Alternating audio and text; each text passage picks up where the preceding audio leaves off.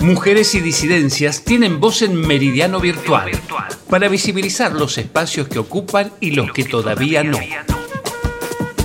donde vos vayas vas a encontrar una mujer mapuche que esté al frente, de cualquiera de las luchas cotidianas. Hay muchas mujeres que ya son lonco de sus propias comunidades, que se vendrían a ser como las cabezas de estas comunidades y la realidad es que el, feminismo viene con mucha fuerza dentro de, de las nuevas generaciones. Yo tengo 36 años y creo que mi rol es el acompañar a quienes vienen llevando esas banderas, ¿no? Mucho más fuertes.